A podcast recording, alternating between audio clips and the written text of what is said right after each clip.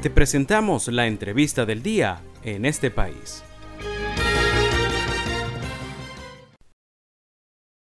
Tengo al hilo telefónico a nuestro primer invitado del programa de hoy. Se trata de Alexis Correia, es periodista y redactor de Arepita, también es redactor del portal de verificación espaja.com de Transparencia Venezuela. Eh, te saluda José Cheo Noguera. Alexis, muy buenas tardes, gracias por atendernos. Hola, ¿cómo estás? Buenas tardes. Gracias, Alexis. Alexis Correia por acá. Muy amable, Alexis. Gracias por estar. A ver, Alexis, el tema de la desinformación, pues, eh, sigue estando en el tapete. En, Venezuela pareciera que nosotros lo sentimos más. Casualmente ayer la coalición se informa, eh, auspiciado también por Medianálisis y en un foro moderado por Andrés Cañizales, estuvieron a ver, hablando sobre la narrativa del fraude en las primarias. Dice que convocaron a viejos conocidos de la desinformación en Venezuela. Pero yo quisiera agregarle a esto, para darte pie eh, y ataques pues todos los ámbitos en donde podemos conseguir desinformación. Esta frase que es de William Casey, que dice, sabremos que nuestro programa de desinformación ha funcionado cuando todo lo que la población crea sea falso. Imagínate tú. Ahí te la dejo. Eh, bueno, muy bien. A ver, eh, la desinformación no es novedosa. Sí. Este, a ver, desde que hay intereses políticos, hay intereses también de informar y de desinformar. Eh, quizás con los medios que contamos ahora, porque hay múltiples fuentes, digamos que consideramos, mm, a ver, que eh, cuando abrimos una red social hay múltiples fuentes, no, no es tan fácil distinguir cuáles son más autorizadas o menos autorizadas, entre comillas, eh, sino que todo es un poco más horizontal, este, hay herramientas de creación de imágenes, entonces, bueno, han cambiado un poquito los métodos, pero no es que la desinformación sea nueva, quizás los, las herramientas con las que tenemos ahora son más versátiles, por decirlo así. Más fáciles de eh, propagar. Sí, ciertamente ciertamente lo que tenemos que hacer es una alfabetización, es decir, así como vamos al colegio a aprender muchas cosas, eh, a, leer, escribir, etcétera, eh, también deberíamos empezar a formarnos como consumidores de lo que recibimos por WhatsApp, por redes sociales. O sea, es un proceso que necesitamos para no asumir de inmediato que todo lo que vemos es cierto.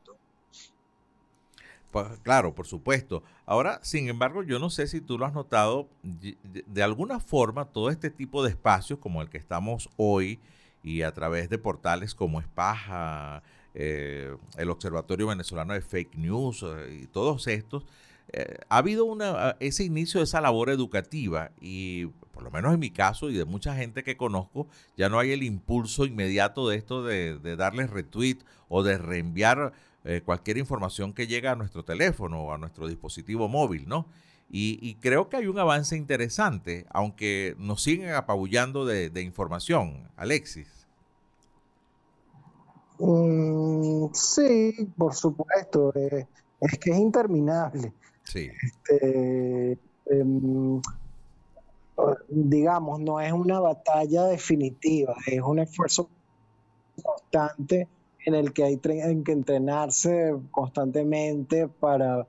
Y, los periodistas también podemos, eventualmente nos podemos equivocar. Ahora, lo que diferencia al periodista responsable del, no voy a decir del irresponsable, del menos consciente, por mm. decirlo así, es eh, que si se equivoca o si difunde algo que es falso, eh, sigue pendiente, o sea, no es que publicó la cosa y se desentendió, ay, yo publiqué eso como llegué y como me llegó y bueno, me desentendí, o sea, eh, eh, el periodista que es un poco más responsable o más consciente hace un seguimiento.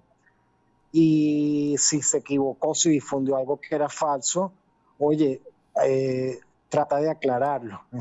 Eh, y tratar de aclararlo de manera oportuna, o sea, con el mismo espacio que dedicó a desinformar, etcétera. Esa es la diferencia. La diferencia no es equivocarse o no equivocarse. O sea, equivocarse lo, lo hacemos todos, pero lo principal es la inquietud después de corregir. Sí, y a, y a veces este, este, proceso de desinformación, aquí tuvimos uno muy cercano con el tema de las primarias, en la que hubo un blackout informativo en todos los medios públicos del país, y, bueno, muy oportuno el tema este de Tocorón, ¿no? Eh, que, que, se convirtió en un despliegue eh, de cobertura sobre lo que estaba pasando ahí, un poco para que la gente se olvidara de lo que había pasado el 22 de octubre. Eh, ahí, no había desinformación, pero, pero era una manera de tapar, ¿no? Sí. Sí, bueno, es una hipótesis, no, no puedo afirmar 100% que fue una estrategia diseñada, pero, pero bueno, digamos, como ah, dice un, un, tema, un tema fortuito, Alexis, ¿no?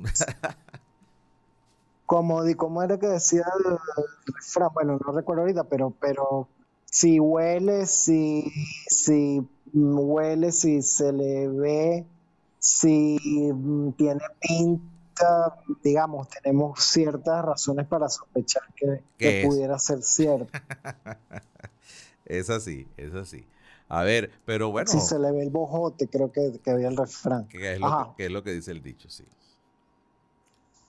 Pero sí ha habido cierta conexión al parecer y bueno, nos, no soy yo el que lo está diciendo. Por ejemplo, estuve hablando ayer con Humberto Prado, que es eh, del Observatorio de Prisiones, una ONG, y, bueno, Humberto tiene un trabajo de más de 40 años sobre el tema carcelario. La entrevista sale en otro medio de comunicación que es soyarepita.com, en, nuestro un boletín de noticias. Eh, y bueno, él tenía esa hipótesis de que cada una de las intervenciones de cárceles desde el 30 de septiembre hasta ahora perdón, desde el 20 de septiembre hasta ahora han coincidido con otros hechos políticos, jurídicos, etcétera. Es una hipótesis y válida. Claro, claro, claro. Y bueno, pero es que la gente incluso hasta toma sus percepciones, ¿ve? Ahora con este tema de, de las investigaciones con el corte, la Corte Penal Internacional en el país, dijeron ya, se agudizó el conflicto con Guyana, entonces, pues, como para tapar las decisiones, ¿no? Entonces, creo, creo que la gente, eh, pues de alguna manera ya está entendiendo, y a, eso quiero ir contigo, Alexis. Es un tema educativo en el cual falta mucho por hacer, pero de alguna forma hay un despertar, por lo menos en cierto grupo de la población, en entender que no todo lo que se ve este, pueda ser totalmente cierto, ¿no? Sí, y bueno, incluso aparte de este tema carcelario del Ezequiel, oye, hay una disparidad, o sea, creo que la podemos ver a simple vista, o sea, hay una, una disparidad entre, digamos, un tipo de fuente, bueno, un sistema que tiene mucho, tiene televisión, tiene muchas emisoras, eh, medios de comunicación, redes sociales, incluso de por decirlo, por usar una palabra, ejércitos de cuentas de redes sociales que de algún modo están coordinadas y, eso está investigado, cómo funciona. O sea, no lo estoy inventando yo de la nada. Y bueno, al otro lado, una sociedad civil que quizás no cuenta con los mismos recursos, pero sí hemos investigado, por ejemplo, el caso de las primarias, que bueno, hubo de algún modo una, hubo campañas, si se quiere, orquestadas para para imponer ciertas matrices de opinión. Claro, eh, bueno, sí, quedamos con esto, ¿no? Ya lamentablemente tengo que despertar, es la 1 y 28 minutos de la tarde, pero el tema creo que es como iniciamos, como iniciaste tú, estoy conversando con Alexis Correia, periodista y redactor de arepita.com y también eh, con el portal de verificación Espaja. Eh, el tema es educativo, es seguir esforzándote en esto a través de los medios de comunicación, a través de los medios digitales, de que no reenvíe sin verificar aquella cosa que a usted le parezca demasiado extraordinaria o demasiado horrorosa, verifíquelo antes de, darle retweet, ¿no? Que, Dicen que hay que tener cuidado con las cosas que nos causan indignación o inspiración, es decir, eh, las cosas que parecen demasiado bellas y hermosas y, por ejemplo, esas noticias de, oye, un venezolano acaba de ganar el Oscar o el Grammy.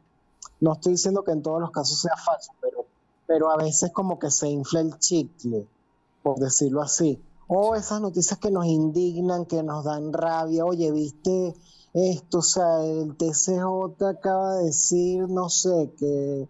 Eh, todos los candidatos, todos los candidatos pueden participar, por ejemplo. Eh, sí, o al revés, o, eh, cierto vocero oficial acaba de pedir la guillotina para los líderes opositores. Estoy llevando el caso a un extremo, no estoy diciendo que sea así, pero, pero eh, digamos, esas cosas que, que, vemos que de algún modo confirman en algunas personas como que sus más grandes sentimientos de, de rabia o de indignación son como las, las las informaciones con las que tenemos que tener más cuidado, porque generalmente la verdad no es tan blanca ni negra, sino que está en una escala de grises y a lo mejor esos grises no son tan llamativos a la vista, pero, pero quizás están más cerca de, de la verdad, entre comillas.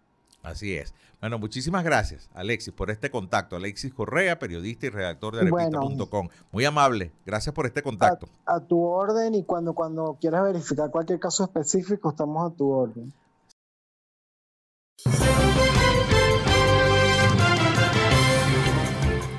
Esto fue la entrevista del día en este país.